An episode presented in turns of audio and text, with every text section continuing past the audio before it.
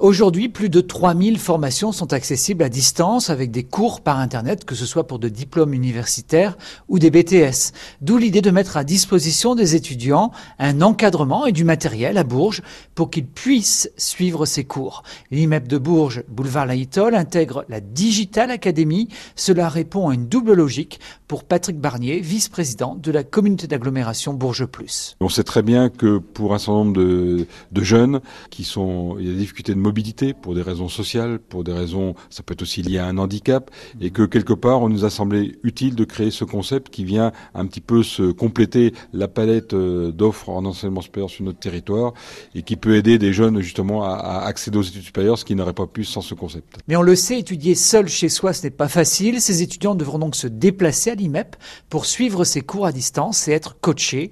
Marie-Noël et Steph Petit, responsables de l'IMEP de Bourges. Ce qu'on offre, c'est l'accompagnement le présentiel, euh, une bonne connexion Internet aussi, ce qui peut faire défaut dans certaines, dans certaines zones de notre département. On sait qu'à la fac, on est plus sur 18 heures par semaine et que en BTS, ça va nécessiter plus d'heures, donc plutôt autour de 24, 25 heures par semaine. À la clé des économies pour les étudiants qui n'auront pas besoin de trouver un logement loin de chez eux.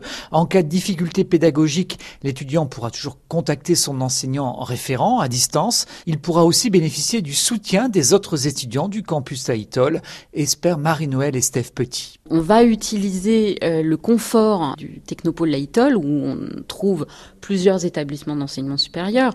Au-delà du campus, on a aussi l'IUT et euh, le restaurant universitaire aussi hein, va jouer son rôle.